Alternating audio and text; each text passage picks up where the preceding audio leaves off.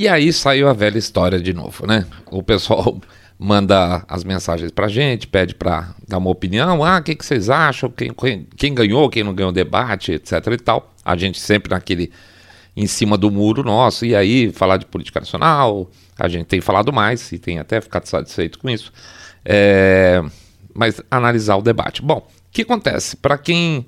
Acho que é um. Funciona um pouco como um spoiler para quem comprou, não comprou o e-book, mas para quem comprou já passou por essa parte, a gente comenta isso lá.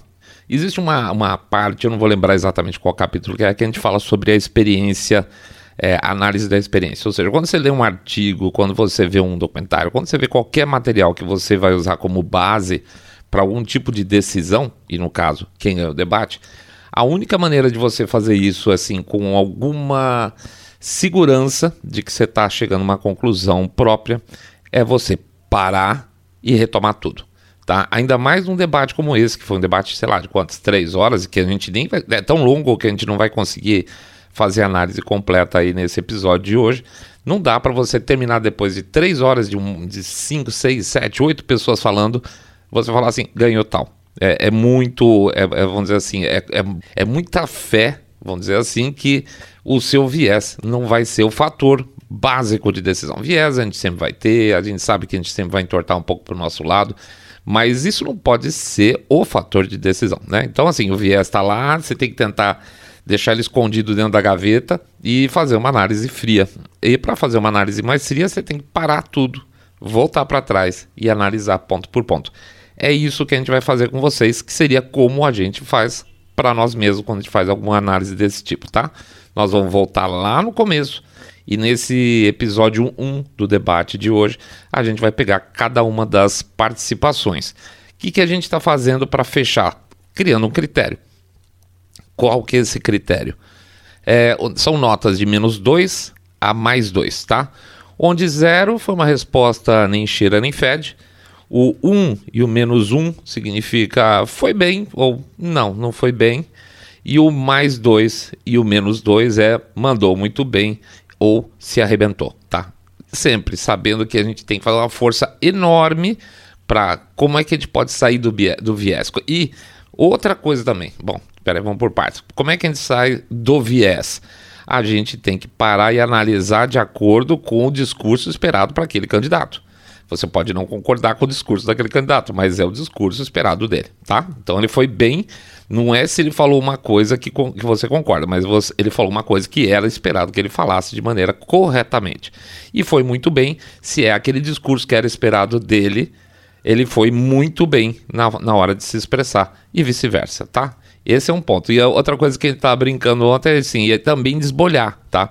É muito importante dar uma desbolhada nessa hora. O que, que é isso? argumentos que só servem para as nossas bolhas ou para a bolha do próprio candidato. Tem muitas vezes que a gente fala assim, poxa, o cara mandou bem pra caramba, mas se você parar para pensar, 99,9% das pessoas não vão entender nada. Isso não adianta. As pessoas estão participando desse debate para ou serem eleitas ou preparar a carreira dela para ser eleita no futuro ou para ganhar espaço político para fazer algum tipo de negociação, tá?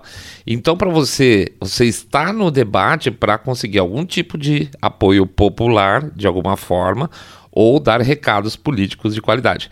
É, se o cara cumpre isso, beleza. Se ele não cumpre, não adiantou nada. Então, se ele chegar e começar a falar coisas muito cabulosas, estranhas e a população não entender nada do que o cara está falando, ele pode ter sido ótimo. Ele pode ter sido fantástico, mas ele não vai cumprir o papel esperado dele, que é se comunicar com a população, tá? Então, desbolhar é quando a gente está saindo da a cabeça da nossa própria bolha para ver se aquele tipo de comunicação prestou ou não prestou, tá? Então, travar o viés, dar uma desbolhada aí, trelando tudo. Olha só, cheio de neologismos hoje, tá? Mas é isso aí. Então, vamos começar, vamos fazer um jabá muito rapidinho e em seguida começar, porque o programa vai ficar um pouco mais comprido hoje. Até já. Saindo da bolha. Menos notícia, mais informação para você. Trelendo o debate, parte 1.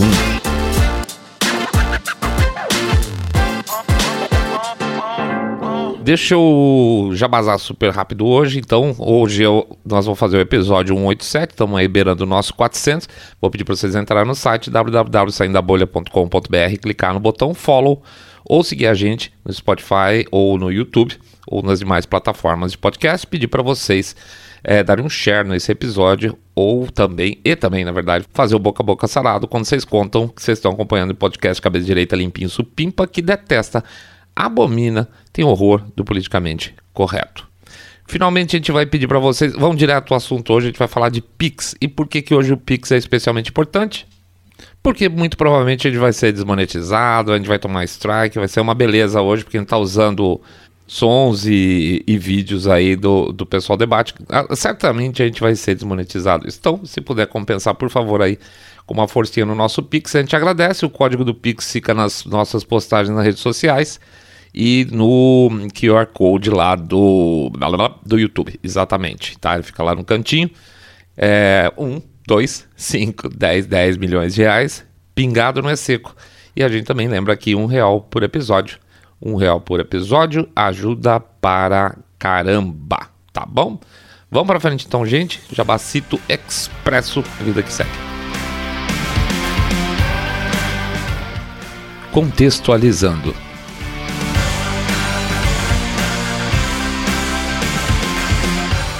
primeiro ponto para não esquecer que o, o, debate hoje foi na casa do. Ontem, né? Aliás, foi na casa do capeta, né? Porque era Folha, Cultura, Band, UOL, tá tudo. Tudo que há de mais é, negativo em relação ao presidente Bolsonaro é, tava lá. Era, o cara tava na boca do dragão ali dentro. Mas dentro de tudo isso, dentro da possibilidade dele ir, não ir, de Lula ir, não ir, eu acho que no final das contas, entre mortes e feridos, salvaram-se todos e até muito bem. É, eu vou passar basicamente questão por questão aqui nas primeiras, os primeiros pontos dessa primeira metade representa basicamente os dois primeiros blocos, tá?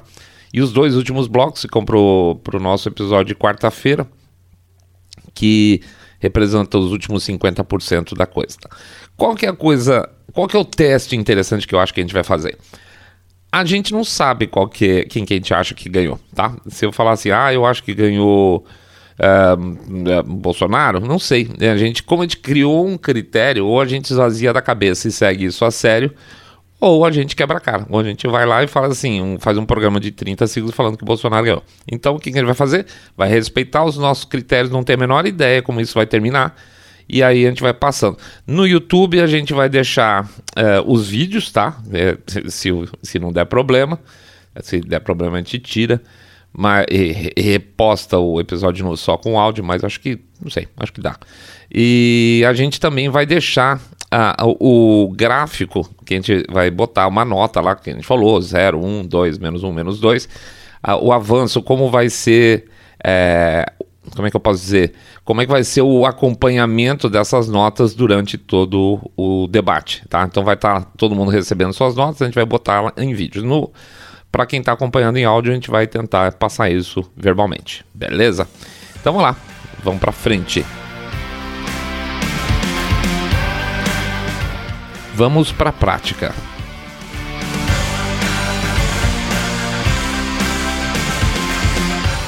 O debate ele começa já com, com uma pergunta, então, na verdade, cada um dos candidatos tinha que chegar e já se apresentar respondendo, tá? A primeira pergunta que teve sobre necessidades aí de gastos sociais versus contas públicas. O primeiro a responder foi o Luiz Felipe Dávila. Respondeu bacaninha sem responder, tá? Ele se apresentou, ele fez uma apresentação geral do pensamento dele, não respondeu diretamente a pergunta, mas ele, ele foi ok, mandou brasa. A gente colocou um ponto a mais para ele, é, foi o primeiro ponto aí do debate. E em seguida, é, foi com a mesma pergunta, necessidades aí de gastos sociais versus contas públicas, entrou a Soraya lá, Tornik, né? É, ela estava nervosa, ela estava bastante nervosa. Ela estava, e principalmente deu para reparar que ela estava com uma respostinha meio pronta, tá? Qual que era a respostinha pronta? Eu acho que ela, na, na previsão de estudo dela, é, ou o Bolsonaro ou o Lula, ou ambos não apareceriam. Então ela fez uma ressalva na apresentação dela sobre estar presente ou não a um debate da importância disso. Quer ver? Dá uma olhada. Quero primeiro me, me Cumprimentar os candidatos que vieram, o comparecimento de todos é de extrema importância, é uma obrigação dos candidatos e é um direito do, ele, do eleitor conhecer todas as propostas. Não comparecer é um ato de covardia. Por que, que eu digo isso? Se ela ela está mencionando não comparecimento, então todos lá, significa que era alguma coisa estava montada na estratégia dela de falar de alguma forma. Ela não conseguiu desvincular da estratégia inicial na hora que todo mundo foi lá, tá? Dá para ver que ela estava nervosa, com voz trêmula. Ela, de maneira geral, ela estava é, nervosa durante o debate. De maneira geral, você repara isso geralmente que a, a pessoa faz caras e bocas não compatíveis com o que ela está falando às vezes. Isso sem contar o mais claro aí, que é o mais tradicional, você vê a pessoa molhando o lábio toda hora. Ela fez várias vezes isso, ela fazia uma cara meio nervosa, ela estava um pouco incomodada no debate hoje. A gente deu um menos dois para ela pela essa participação inicial ruim, né? Você abriu o debate já com, com, com um negativo forte. Então, é, descredencia um pouco você falar assim, nossa, tem uma amadora aqui no meio, a gente está entrando com menos dois a participação dela.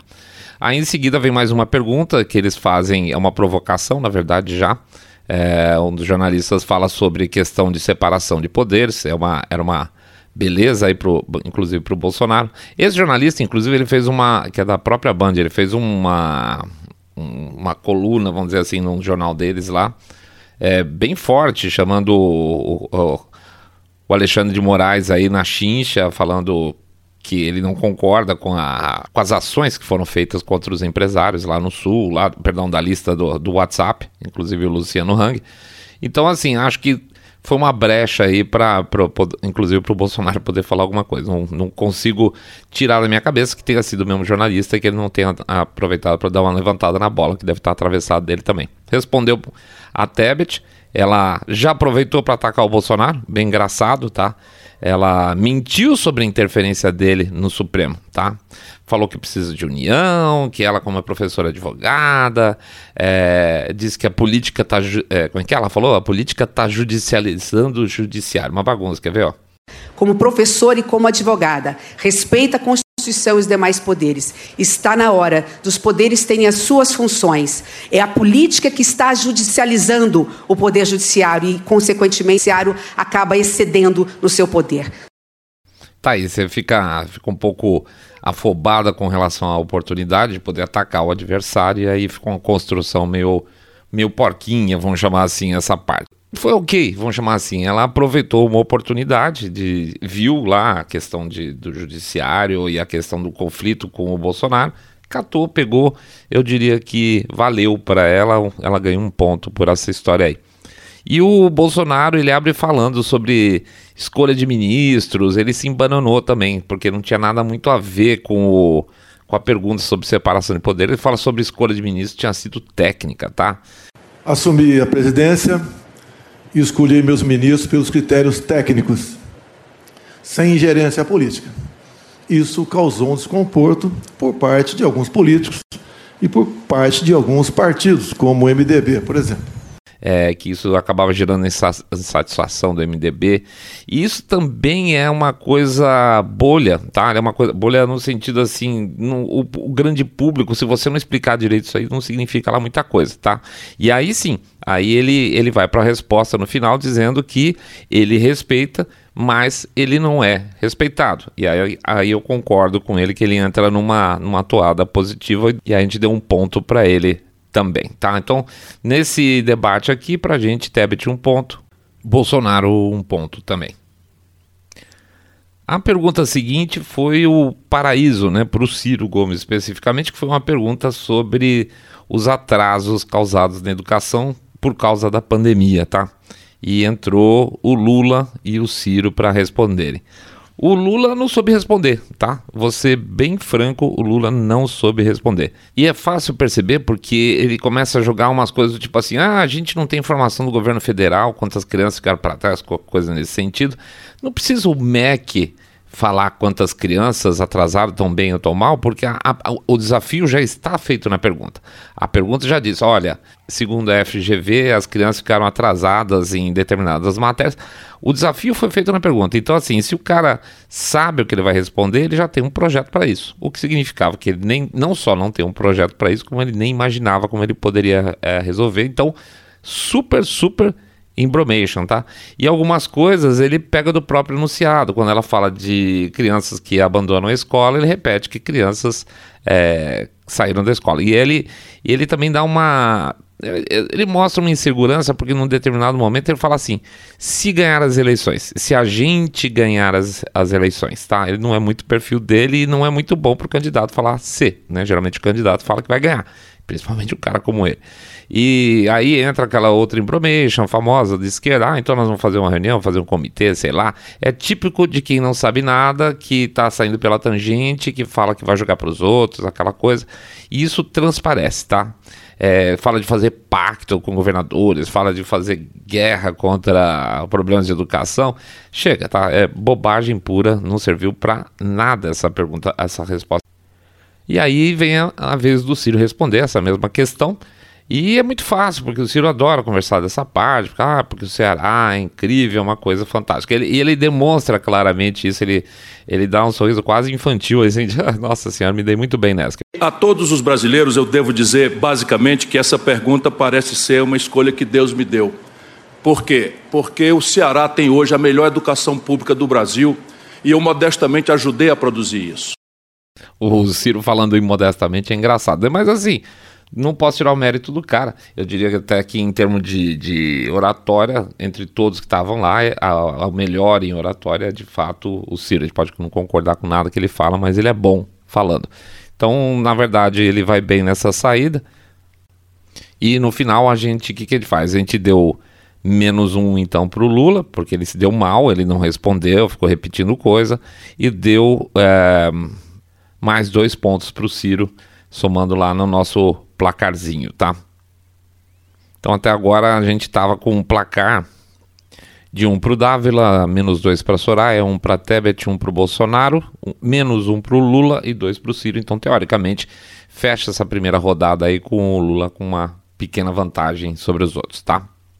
Aí vamos para a segunda rodada. A segunda rodada já começa a ser de confrontos diretos, começa a ficar mais interessante.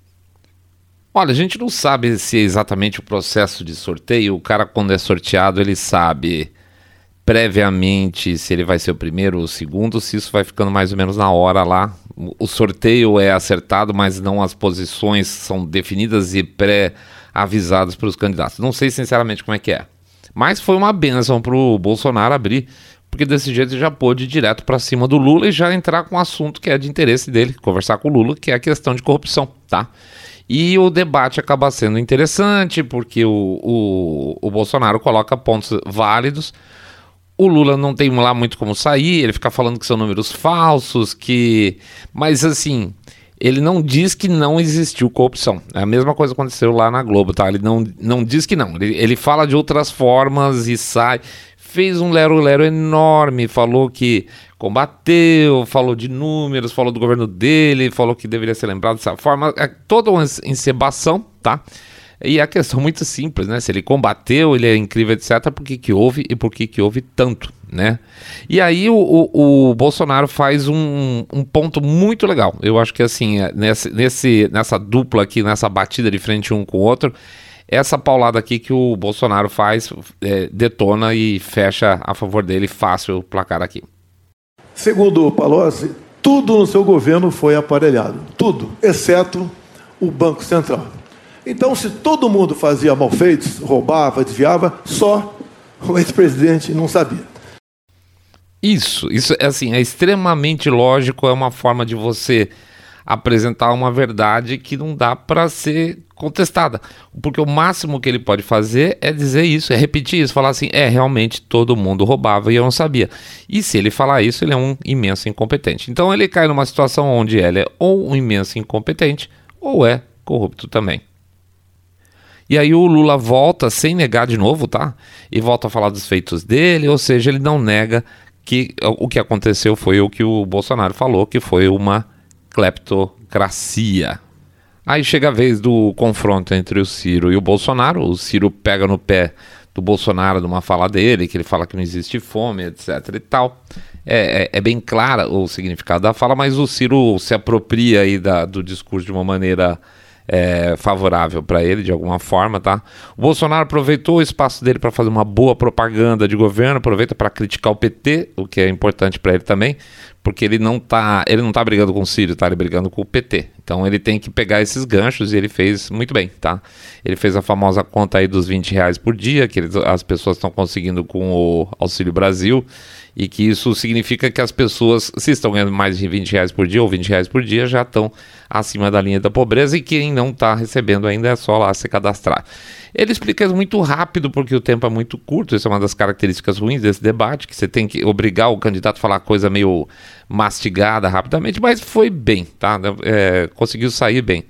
Aí o Ciro insistiu de novo aí nos 33 milhões de pessoas passando fome e tal, mas puxou o carro porque de alguma forma já tinha tido alguma resposta por parte do Bolsonaro, né? E o Bolsonaro tem a máquina na mão, tem um monte de coisa para mostrar. E aí, como de costume, ele, Ciro, é, sai do objetivo, vai para o subjetivo, vai para o conceitual, vamos chamar assim, né? E, e, note também, vamos pegar do lado oposto, o objetivo do, do Ciro também não é derrubar o Bolsonaro. É, os dois não estão numa situação de, de querer se matar um outro, tá? O, o Ciro tem que pegar voto do Lula, né? Ainda assim, ele tem que mostrar, de certa forma. Então, ele não pode ser condescendente com o Bolsonaro, porque ele tem que mostrar que ele é um legítimo candidato da esquerda. Então, ele tem que dar a atacadinha dele, mas ele não vai lá para jugular, geralmente, tá? Ele é liso e fazer o quê? Ele foi bem é, escorregadio, ele sabe fazer essa parte muito bem. E aí, eu diria o seguinte, que o Bolsonaro teve uma sorte enorme no final, que é isso aqui. 2019, 5 milhões e 100 mil famílias abaixo da linha pobreza. Mesmo com pandemia, 2022, 4 milhões de famílias. Estamos melhorando sem demagogia e com responsabilidade fiscal. Sabe a sensação que dá? É que ele tinha essa anotação em algum lugar e não tinha achado. Porque assim, ao invés de contornar compras de governo, etc, tal, que é bom que no final das contas ele vendeu, mas ele podia ter dado uma catapumba no Ciro desde o começo, falar assim, olha, não é verdade que a coisa aqui é, nós não ligamos para fome ou, ou simplesmente que nós estamos contestando é um dado de uma organização. Tá aqui, ó. O nosso é uma coisa boa. Antes tinha tantas pessoas abaixo de linha de pobreza, agora tem tantas, então nós estamos indo bem. Ele conseguiu entrar com essa argumentação nos últimos, acho que 15 segundos finais. Salvou, super salvou a pátria, porque ele foi a última palavra dentro desse, desse embate aí. Então deu certo. Mas, ele, puxa vida, que pena. A sensação que eu tenho realmente é que ele tinha essa informação, mas não tinha encontrado ainda. E aí a gente a gente dá dois pontos para cada um, tá? O Bolsonaro acabou conseguindo fazer as suas vendas, conseguiu fazer uma crítica ao PT, conseguiu provar que ele não está deixando as pessoas abaixo da linha de pobreza, e o Ciro deu a sambada dele no estilo dele, tá? Ele, ele foi bem, não dá para negar não. Dois pontos para cada um. E aí entra um confronto entre Dávila e Ciro, tá? Eu, eu vou ser franco, eu achei essa participação um dos pontos mais apesar de não ser absolutamente incomum, eu achei um dos pontos mais é, é, fracos, baixos do, do, do debate. É, é, não é incomum que eu digo é assim, um candidato que não tem problema com o outro, ele pedir é, o que você acha de tal situação, tá? Isso é uma coisa relativamente comum. O ideal é que você pergunte para o cara o que, que ele acha de determinada coisa para conseguir derrubar. Você conhece a opinião do seu oponente e através da resposta dele você dá um tombo nele. É, se não, isso é uma, é uma técnica muito café com leite. Eu acho que o W foi extremamente café com leite. Foi péssima. Essa estratégia de paredão, é, de perguntar o tema que ele quer responder para o oponente, é, ele acaba convidando o sujeito a fazer propaganda dele. Olha que porcaria ficou a, a entrada do Dávila nessa. E eu pergunto para você que tem um exemplo de sucesso em Sobral, como você tem mesmo no Fundamental 1, que é que nós precisamos fazer para acabar com esse descalabro da educação? Né? E aí você entra numa situação em que você a sua resposta obrigatoriamente melhor vai ter que ser obrigatoriamente melhor do que para aquela pessoa que você perguntou, né? Então, por exemplo, por que, que ele não perguntou o, é, essa questão de educação e gestão para o Lula? Ele poderia. É, porque, na verdade, a nosso palpite é o seguinte: porque ele tem que se manter meio equidistante. Mas espera, deu de presente para o Ciro o tema preferido dele, que é educação, é péssimo, tá? É péssimo mesmo. Para mim só faltou falar, eu não tenho chance de vitória, então pelo menos eu ganhei um tempinho de destaque. Se ele quisesse ter feito bonito, ele poderia ter chamado Lula para essa questão de educação. É, o Lula ia sair vendendo as questões deles lá, de, de universidade, de deu tanto para educação, e ele poderia mostrar que não foi legal. E por, até porque a questão do, do novo é tentar mostrar de alguma forma a gestão, e obviamente a, a gestão do PT não é nunca interessante, tá? E tinha uma boiada muito forte, inclusive, que eu tenho certeza se tivesse caído na mão do Bolsonaro, eles, eles estariam aproveitando. E o Ciro aproveitou, olha que loucura. Que é falar do endividamento dos alunos e que é falar do dinheiro que foi transferido para a iniciativa privada. Quer ver? E quando nós vamos olhar que, que tipo de escola passaram no governo do, do PT, do Lula, 40 bilhões de reais para empresários privados deixando um garoto endividado no começo da vida com uma conta de 110 a 150 mil reais no viés. Isso é uma coisa absolutamente chocante, isso não é educação. O Ciro mandou ver, como sempre, né? Educação. É... E o Dávila, para mim, foi extremamente burocrático, falando de ensino profissionalizante, salário de professor, revisão na forma de ensinar, sério. Deu quatro minutos pro oponente, pro Ciro, para fazer isso e para fazer pior, né? Para fazer pior. E achou que foi malandro, inclusive, porque durante a na hora que ele joga a pergunta para o Sirius, vocês podem reparar que eles vão, ele vira para para a plateia, devia ser na direção das pessoas do grupo dele e dá uma meio uma piscadinha assim. Corrija-me se eu estiver errado. Então foi, opa, pegou aqui o negócio. Então achou que foi malandro. Então, para mim, honestamente, foi um dos pontos mais baixos desse debate e nem vale muito a pena é, continuar comentando esse bloco especificamente. No final ele fez o quê? Ele deu dois pontos na nossa visão para o Ciro e perdeu dois pontos porque realmente ele foi péssimo.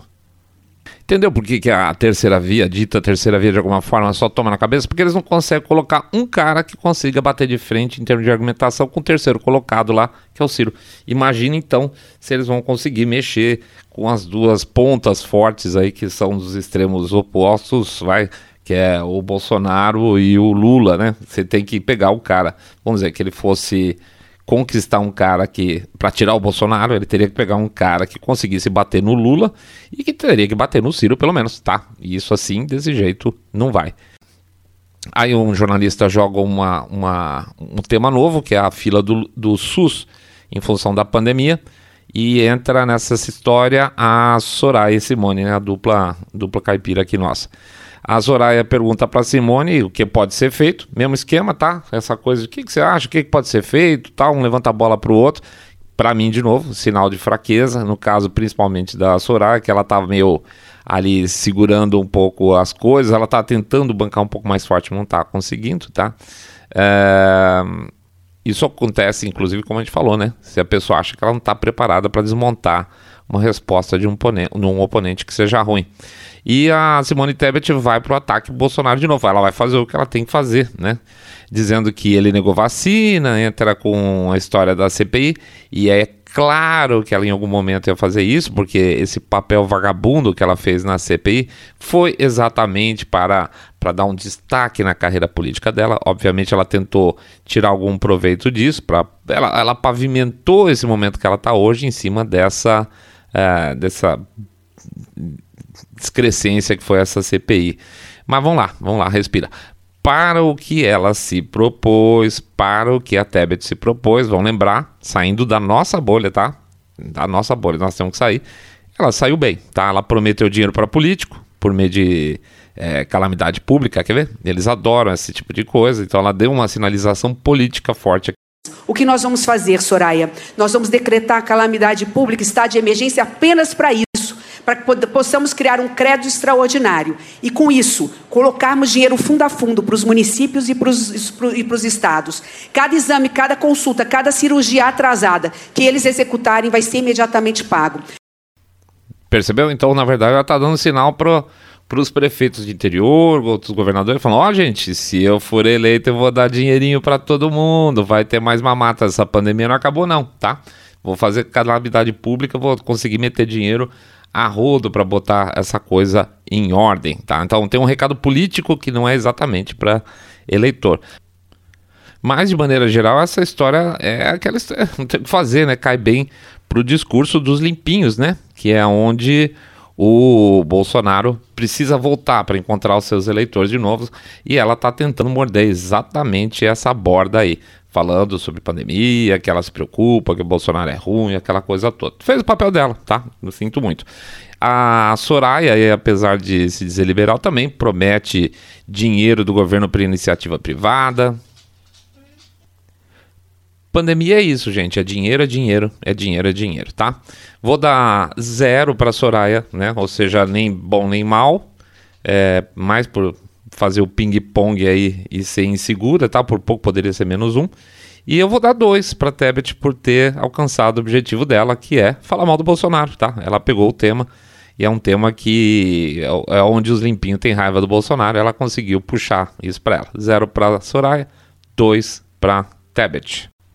Para quem está acompanhando em áudio, não está acompanhando a gente pelo YouTube, nosso gráficozinho, então, a essa altura, estaria dando o Ciro em primeiro lugar com 6 pontos, o Bolsonaro com 4, a Tebet com 3, e aí viria os negativos, tá? O quarto colocado seria o Dávila com menos 1, quinto a Soraya com menos 2 e o Lula com menos 3, tá? Então o Ciro estaria na frente até esse momento. Aí entra a questão de política ambiental e vai ser discutido entre o Lula e o Dávila, tá? Para para pensar. Por que, que o Lula preferiu perguntar para o Dávila do que, por exemplo, sei lá, para Soraya? Para Soraya, porque não era interessante, tá? Tava fechando as opções dele. Ela era teoricamente uma, uh, vamos dizer, uma pessoa de centro-direita. E é engraçado, né? Se você for imaginar, também o Novo é um partido de centro-direita, mas é um, ele é mais liberal no sentido geral, né? É, ponto pessoal aqui, meu. É, se, se no novo a discussão é carbono zero, o Dávila me fez um favor, porque agora eu não voto neles nem para vereador, honestamente. Sinto muito. Quer ver por quê? A retomada do crescimento econômico do Brasil depende de uma política ambiental que faça o Brasil ser a primeira nação carbono zero entre as grandes potências econômicas. Isso está no nosso plano de governo os cidadãos alemães mandam um abraço para ele, tá com a conta de luz assim chacoalhando para eles, tá? Essa, essa questão de carbono zero tá, tá muito bacana, tá dando super certo para economia de vários países, tá, o, o Dávila? Muito bom. Então, se, se isso faz parte do plano de governo do Novo, sinto muito, eu não vou conseguir votar em absolutamente ninguém do Novo até que eles repensem essa coisa. Mas isso é uma coisa pessoal minha, tem gente que gosta, tá? Eu não gosto não. Então, é, mas isso não importa, porque a ideia aqui é tentar nos colocar do lado de lá, de quem ouve, não para mim, né? E a, a, resposta que eu diria que eu tenho para isso é que esse discurso só serve para uma parte da classe média, tá? Para o resto da população, eu não sei se você lembra daquela propaganda da Whiskas Sachê lá de trás, né? Que o, o, a, a, dona ficava falando com o gato e ela não entendia, e o gato não entendia nada, ele só entendia a palavra whisky sachê, né? Ficava mimimi, mimimi, whisky sachê. É mais ou menos isso aí, tá? Se você falar de carbono zero, etc, para 90% da população, isso é grego, então, portanto, né, ele não está sendo eficiente em, em termos de comunicação com o público final.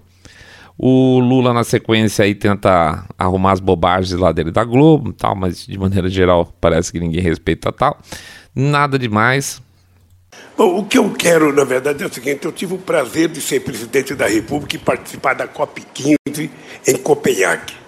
Em Copenhague, o Brasil assumiu o compromisso que depois foi referendado no, no, em Paris, em que a gente reduziu o desmatamento em 80% e que a gente iria diminuir a emissão de gás de efeito estufa em 36,9%. E o Brasil passou a ser referência no mundo inteiro. Todo mundo conversava com o Brasil Chatíssimo, né? Papo muito chato. Não, não entendo que isso funciona para uma parcela significativa da população. Não entendi a, a troca deles entre eles, o, o, Lula ter procurado Dávila de maneira geral. Na boa, não serviu para mim. Eu, eu vejo que isso não serviu para absolutamente nada para nenhum dos dois principalmente na forma com que foi abordado. Tá? Ah, o assunto foi jogado ali, eles tinham que participar, mas a forma como foi abordado, para mim, não serviu para absolutamente nada. Tapa buraco total. Então, por essa razão, aí no nosso gráficozinho a gente dá menos um para o Lula e menos um para o Dávila. Aí entra mais um, um, uma, uma disputa, entra, na verdade, a questão de educação novamente, e fica entre a Tebet e a Soraya. Eu acho que o único ponto engraçado que teve nisso foi um, um desmonte extra da Soraya, tá? Ela, logo no comecinho, a, a Simone Tebet é, deixa claro que a, a Soraya foi aluna dela, tá? Que ela foi aluna, eu acho que na época do direito, e isso já coloca automaticamente a, a Soraya numa posição inferior, tá? Então a, a, Simone é mestre, você é aluna, tá? Bonitinho, fica aí no seu, no seu, na sua candidatura pequenininha, porque eu sou mais que você. Ela realmente ela conseguiu dar uma enquadrada, uma, uma colocação assim de superioridade, inclusive intelectual, em relação à concorrente dela. Nesse ponto ela foi muito bem. E é engraçado, vou ver se eu acho a cena aqui que alguém deve ter perguntado para a Soraya do lado dela e falado assim: Ah, você foi aluno dela? Ela, ela responde assim, do tipo, é, é, com um sorriso. E na hora que ela volta, ela tá com uma cara de raiva porque ela percebe claramente qual foi a jogada da Simone Tebet, do tipo, olha, você é aluninha minha, tá? Nada demais, a gente deu uma avaliação aqui nesse trecho de um ponto para Simone Tebet, ela respondeu o que era de direito e a Soraya zero, não conseguiu alcançar nada e ainda tomou essa paulada da Simone Tebet. Aí entra um debate entre Bolsonaro e Lula novamente, no sentido contrário. Jornalista pergunta sobre auxílio é, emergencial, de onde vem a grana, aquela coisa toda. O Bolsonaro conta com o crescimento do valor em favor dele, né? Aproveita para criticar o PT, lembrou da queda da inflação e é, lembra também que ele consegue dar mais dinheiro porque ele não está roubando, isso é ótimo. Para mim, é, é, a melhor passagem, a melhor explicação que ele pode dar é que as coisas estão melhorando, eu posso devolver mais dinheiro porque terminou a roubalheira.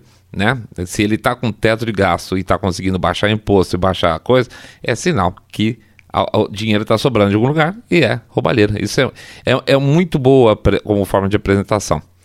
O Lula é, sugere que as coisas que o Bolsonaro fala de novo uh, são mentira. Ele não afirma, mas ele sempre fala que são mentiras os números.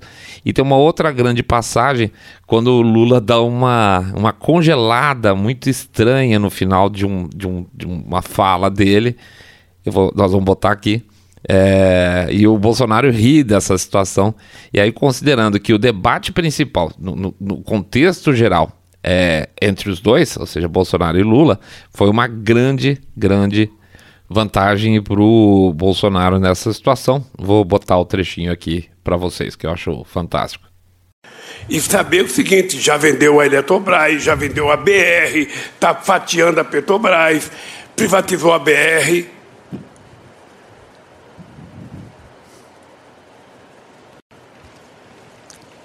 Candidato Bolsonaro, o senhor tem 1,30 para sua réplica. Olha, o PT foi contra o 400 reais lá atrás, votou sim para de mentir.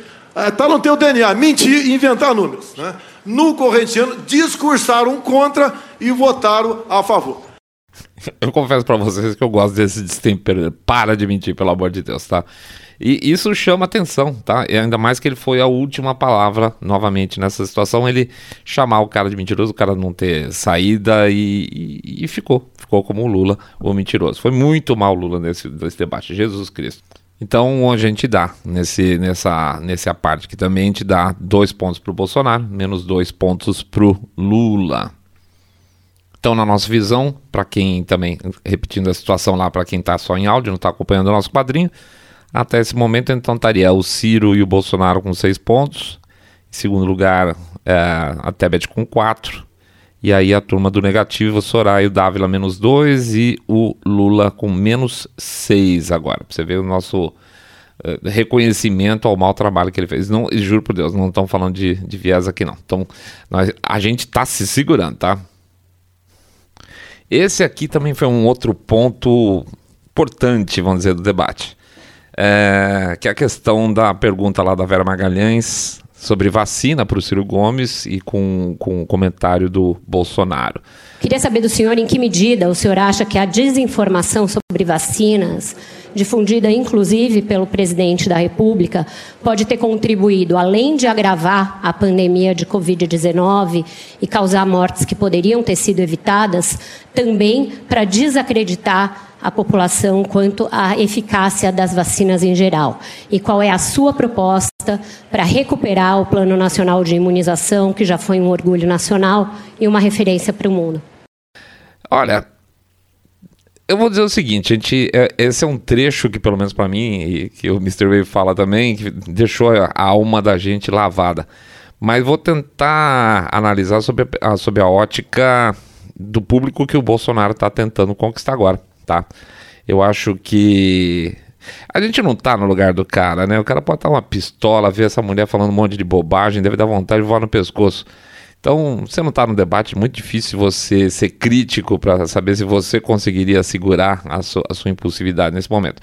Mas analisando friamente, não foi a melhor situação. Vera, não podia esperar outra coisa de você. Você, eu acho que você dorme pensando em mim. Você tem alguma paixão por mim. Você não pode tomar partido num debate como esse, fazer acusações mentirosas a meu respeito. Você é uma vergonha para o jornalismo brasileiro. Mas tudo bem.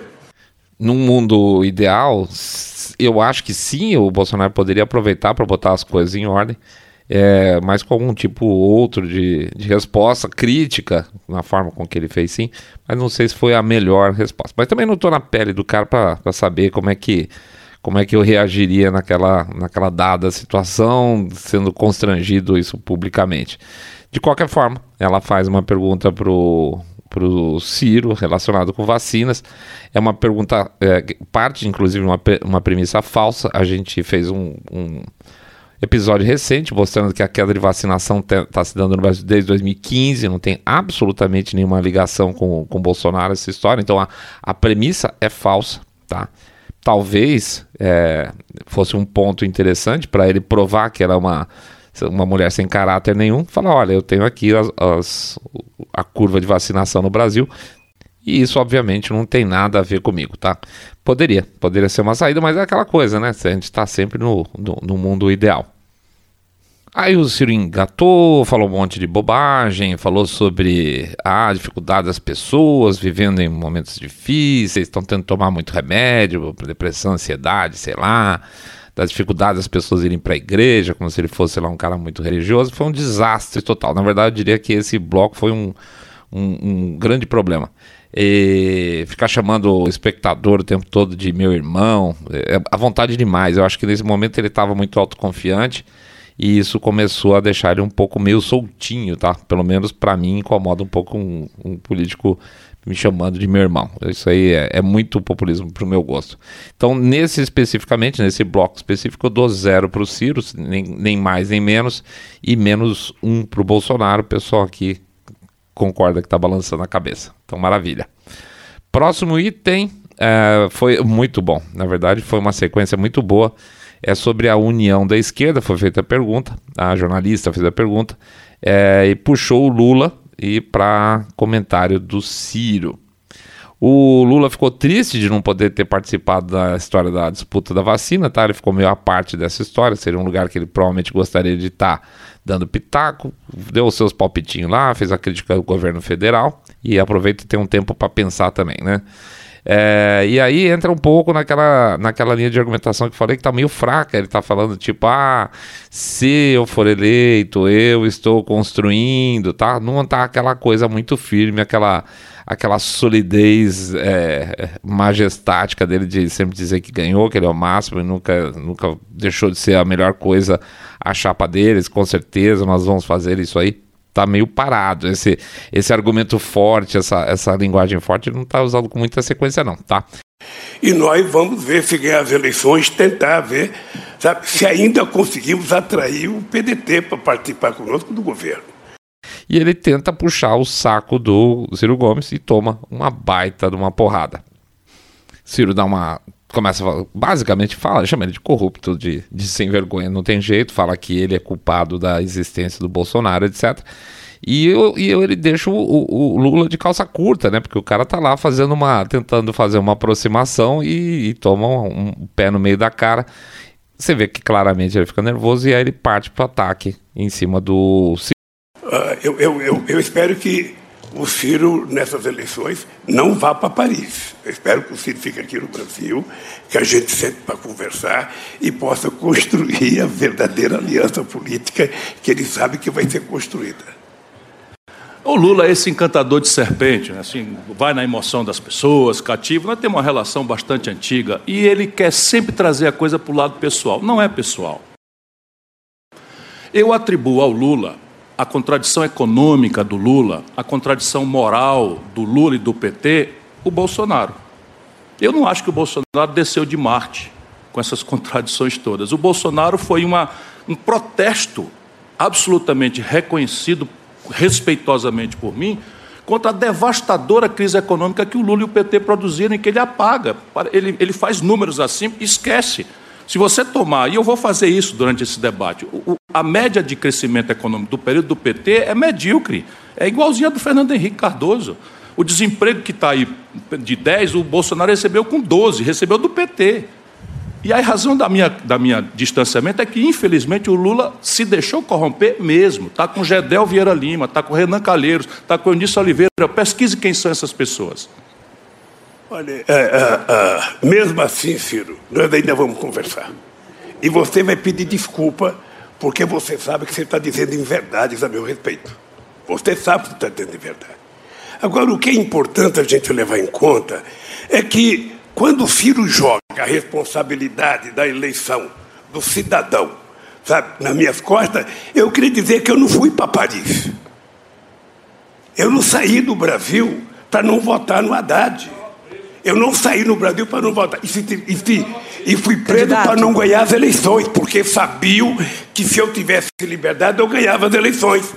E você sabe que eu fui absolvido em todos os 26 processos você sabe Candidato. que eu fui absolvido em todos os processos, fui absolvido na ONU, fui absolvido e aí parte para a papagaiada toda, né? Ser absolvido pela ONU, é, é tudo demais. Mas o interessante é que, talvez algum de vocês não tenham ouvido, foi que enquanto o Lula tá falando, o, o Ciro estava apartando com o, com o microfone fechado. Então, é interessante se você consegue fazer a, a, a simulação das duas coisas acontecendo ao mesmo tempo, você vai ver o, o, o, Ciro faz a melhor resposta de todas nesse, nesse debate e infelizmente não estava aberto o microfone dele. Eu não saí do Brasil para não votar no Haddad. Estava preso. Eu não saí do Brasil para não votar. Estava preso. E fui preso para não ganhar as eleições, porque sabiam que se eu tivesse liberdade eu ganhava as eleições. E você sabe que eu fui absolvido em todos os 26 processos. Você sabe que eu fui absolvido em todos os é isso aí, na verdade ele não mente em nenhum momento. O, o Lula não podia ir para Paris porque ele estava preso e no momento que ele fala que foi absolvido, o, o Ciro Gomes fala a verdade, que ele não foi absolvido, que é uma coisa que seja nas perguntas é, feitas pelos repórteres ou pelos oponentes, ninguém fala você não foi absolvido. Foi a primeira vez, infelizmente ficou por trás no microfone fechado. Na verdade, essa, essa participação aqui do Ciro, do perdão, do, do, Lula foi a pá de cal dele. No, ele podia simplesmente pegar as coisas dele e ir embora. Ele, ele foi, ele foi, ele foi moto nivelado, já, já tinha sido tomado uma do Bolsonaro. Essa foi pior, porque ainda pegou ele de cabeça baixada, tentando garimpar votos junto com os eleitores do Ciro. Foi, foi péssimo, realmente foi uma, uma, uma demonstração de fraqueza enorme. Tá? Então, em relação a esse bloco especificamente aqui, a gente dá menos dois pontos para o Lula e dá dois pontos para o Ciro, que ele foi bem também. Aí entra um outro bloco também de perguntas relacionado com é, feminismo. É, é, entra de novo a Simone Tebet com a Soraya é, Simone fazendo um papel militante feminista chatinho, muito banal, tá verdade, muito banal. Ela tenta fazer um feminismo light, e, mas no final ela resolve de novo tentar atacar, aproveitar, o, atacar o Bolsonaro. Fala que ele agride, que ele fala mentiras, tal. Eu, eu vou tentar aqui ser o mais isento possível. É, ela, ele, ela, ela aproveita que para criticar o Bolsonaro pela crítica que ele fez a Vera Magalhães como jornalista. E aí o ponto é exatamente isso: o Bolsonaro fez uma crítica ao profissionalismo da Vera Magalhães, não tem nada a ver com o fato dela ser mulher, não, simplesmente ela é uma mulher incompetente. Então, se você não pode mais fazer uma crítica profissional à mulher, significa que não existe igualdade, né? Então, o discurso dela já dá a entender que ela está pedindo direitos a mais, né? é, inclusive o direito de não ser criticada. Então, se eu não posso criticar a Vera Magalhães, eu também não posso criticar a Simone Tebet, porque ela também é mulher, né? Mas isso aí com o público, como é que funciona? Funciona só para quem tem que funcionar, vamos deixar bem claro. E não funciona para grande parte da população, simples assim. Porque é, primeiro, porque não é nada de novo, né? De maneira geral, não é absolutamente nada de novo. Eu vou dar um ponto negativo para ela por causa de uma, dessa manobrinha, tá? Mas poderia ser no máximo um zero. Não foi uma participação boa da Simone Tebet e a, a parte da Soraya, inclusive, também foi absolutamente apagada. Aí entra uma pergunta da, da amiga do Lula lá, da, da Bergamo, da Mônica Bergamo, para a Soraya com, com réplica do, do Dávila sobre religião. Nossa, gente, a, eu acho que a Soraya ficou meio surpresa com a pergunta porque ela não sabia o que responder. E eu vou ser franco, eu também não culpo, porque realmente foi uma, foi uma pergunta muito. É, foi, basicamente foi uma provocação, né? mais, uma, mais uma jornalista militante aí tentando provocar de alguma forma o Bolsonaro, querendo dizer que ele é, e ele não é, é, sei lá, como é que chama? Evangélico, ele, se não me engano, ele, é, até onde eu sei, ele é católico. Bom, de qualquer forma, está tentando provocar de alguma forma o Bolsonaro para mostrar que ele é um cara intolerante, tá? Que ele tem só a religião dele, que ele não aceita as outras. E ela vai, ela cita todo mundo, fala de. Na pergunta, a Mônica Bergam falou até de muçulmanos e é, é, ateus. Na, assim, nada, tá? Ela, ela é o mesmo, é o mesmo, é a mesma tentativa de ativismo político dentro de uma pergunta feita por um dos candidatos. E ela entra de novo, de volta lá no, a, na Vera Magalhães, isso no caso a Simone, né? Perdão, a Soraya. E usa expressão de tchutchuca, tigrão, muito deprê, gente, na boa, muito, muito infantil. É, e aí você pensa saindo da bolha, tentando sair, tirando o pensamento do seu, do, do seu dia a dia, como você normalmente processaria essa informação. Se ela quer ter um posicionamento, vamos chamar assim, mais de centro-direita, que teoricamente a Soraya tem, ela se perde toda, porque ela, ela fica tentando navegar dentro de um, de uma, um discurso feminista que ela diz que não é feminista porque não pode ser feminista porque você é, é vitimista, e eu concordo totalmente, na forma com que o, o feminismo hoje é, é empregado, vamos dizer, mas ao mesmo tempo ela vai e tenta defender a Vera Magalhães dizendo que o Bolsonaro atacou ela como por ser mulher e na verdade não foi, e tchutchuca, tigrão, nada a ver, nossa, muito ruim, gente, muito ruim. E aí o Dávila, que também não tem o que responder a respeito, porque a pergunta foi idiota, né? Ele pula, simplesmente ele bota de lado essa pergunta e vai falar do fundão, do ele... fundão eleitoral. E eu, eu, eu aqui eu te digo uma coisa, tá certo ele, tá? Ele não respondeu, mas ele aproveitou o tempo, aproveitou relativamente bem o tempo. Volta a Soraya novamente, fala que vai começar a entregar muita coisa, porque ela sabe de muita coisa. Gente, na boa, totalmente desequilibrada. Então, veja bem, se ela já é senadora, né? Por que, que ela sabe agora essas coisas que ela sabe? Ela não entregou antes? Ela já está no cargo de senadora. Ela precisou ir num debate de TV para começar a dizer que sabe de coisas, né? Para fazer esse papel político dela e aí pede também uma, uma outra fala ridícula, ela aponta para ela lá uma pessoa, ela fala, olha, Polícia Federal, vou precisar de reforço de segurança daqui para frente porque eu vou falar o que eu sei. Muito estranho, absolutamente muito estranho, no sentido não que eu esteja ficando cismado com alguma coisa, mas basicamente porque parece uma coisa meio maluca, tá? Meio fora de padrão. No mínimo, porque ela é uma senadora e que se ela sabe alguma coisa já poderia ter feito faz muito tempo. Então, o que, que nós vamos fazer? Nós vamos dar menos dois pontos para Soraya. E eu vou dar zero para o Dávila, porque não foi bem, não foi mal. Não, em relação à pergunta, ele não respondeu, né? E, mas também não se prejudicou porque ele aproveitou o tempo dele. Por fim, entra mais uma, mais uma pergunta. Essa é a última desse bloco que a gente vai analisar nesse episódio, foi, o, foi a jornalista perguntando pro Dávila com um comentário da Tebet sobre infraestrutura. Eu diria o seguinte, que o Dávila foi bem, porque é a praia dele, ele falou bem para o público dele. Eu não sei se ele fala bem para o público geral, não sei. Mas no geral vendeu bem o peixe dele. Só tem essa estatística que ele usa em um determinado momento de desperdício de alimento que é meio falaciosa, tá? Ah, se você é, desperdiçar X toneladas de grãos, etc e tal, você mata a fome da população. Não é verdade, porque a gente não é galinha, né? Então, assim, não é com o desperdício de grãos que você resolve a fome do país. Isso é, isso é, é comum usar esse tipo de argumentação, mas é uma argumentação falaciosa. É, a gente tem necessidades de dieta um pouco além de grão, né? É, entra a Tebet, bate na tecla de maneira semelhante, também nada muito bom, vai no embalo na mesma coisa. Pergunta meio.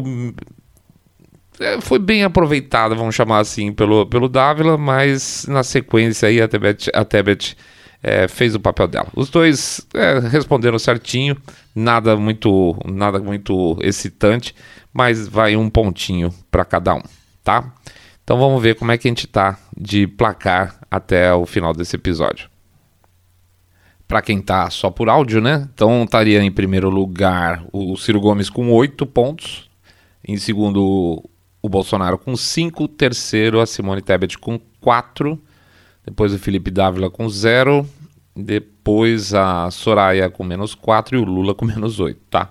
Então, assim, prometemos que a gente foi o mais, mais, mais, mais, mais antiviés possível. Tá? Isso é metade do programa, tem mais, mais dois blocos ainda que a gente vai botar na, durante a semana, ainda na quarta-feira, provavelmente, beleza? Vamos só fazer um fechamento aqui que tem alguns pontos importantes que eu gostaria de frisar com vocês ainda.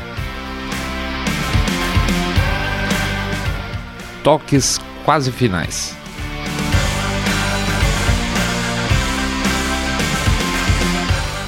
Uma das coisas que, que deixou a gente especialmente incomodado, até porque é o nosso dia a dia, né? Não sei se vocês, bom, certamente vocês repararam aí no, no meio da, da coisa toda, tinha aí um, um, um showzinho extra de, de estatísticas que era, eram dados provenientes do Google, né? O Google um, foi um parceiro nessa, nessa tarefa toda aí. E, e se vocês repararem, o, um dos pontos principais que foi levantado, foi levantado muitas vezes era a palavra-chave preço. Segundo o pessoal lá do, do Google e da própria apresentação do debate, a palavra-chave preço tem sido a, a, mais buscada nos últimos seis meses e principalmente também, mesmo durante o episódio, com, com uma, uma rara mudança num determinado momento que entrou é, corrupção e depois voltou preço de novo que, que a gente tem a dizer com isso? A gente deu uma olhada para ver se, se tinha sido escolhido um número de palavras-chave é, ou se eram as mais simplesmente do Google. Sendo um ou outro, tem uma coisa que fica é, sob, júdice grave aqui com a gente, é, que pode denotar, se for, se, se for o que a gente está imaginando, pode denotar uma certa incompreensão do, do quadro político ou uma certa má fé, tá? Por que, que preço ficou sempre em primeiro lugar nos últimos meses e na maior parte durante o debate? Porque as pessoas procuram preço diariamente, o tempo todo, várias vezes na internet. Você vai comprar uma televisão, mesmo que você não vá comprar pela internet, você vai lá, qual é o preço de uma TV Samsung, não sei o que lá. Qual é o preço do não sei o que lá. Preço é uma, é uma palavra que se, é, se busca com uma frequência enorme, tanto que você não faz praticamente compra é, de mídia baseada na palavra preço, porque você pega um universo gigantesco, a mesma coisa que sexo. Então, são palavras-chave muito caras porque elas são muito usadas sempre, independente de qualquer coisa. A sensação que me passa, e aqui pode botar um chapéuzinho de alumínio em mim, por favor, é que quer se passar a percepção de que as pessoas estão procurando muito a palavra preço por causa de inflação. Tá? Ah, as pessoas estão preocupadas com os preços e aí elas fazem busca sobre a palavra preço porque nós estamos em uma crise econômica, qualquer coisa nesse sentido. Não é tá? Se for, se for o que a gente está percebendo, a palavra-chave preço é uma palavra-chave aberta, ela vai ser realmente, se não a principal, a uma das principais palavras que você tem em busca no Google, tá? Então não significa que as pessoas estão preocupadas com preço, significa que elas estão pesquisando preços de mercadorias, tá? Então, reforço, pode ser uma inocência da parte daqueles que apresentaram essa informação, pode ser má fé não, não dá para eu bater martelo aqui que eu não conheço ninguém para chamar de vocês sabem o que. Muito bem, esse é o primeiro ponto que a gente queria falar. O segundo ponto, de maneira geral, tentamos barbaramente ser o, o menos enviesados possível. A gente ainda não sabe qual que é, quem foi o melhor é, dentro desses critérios que a gente está estabelecendo, evidentemente. quem foi o melhor nos debates, tá? Ah, pessoalmente, depois no, no, final do próximo episódio eu falo quem cada um pensou aqui, quem que achou é, que foi o melhor. Eu, eu digo antecipadamente é, para vocês, não foi a Simone Tebet na minha visão, também não foi na visão do Mr. Way, é, é uma coisa que está sendo frisada demais pela imprensa. E por que, que a gente acha que a imprensa está falando isso? Porque o, o, Lula foi mal. Então, assim, se, se o Lula foi mal, tem duas soluções outras aqui. Tem três soluções possíveis, vai.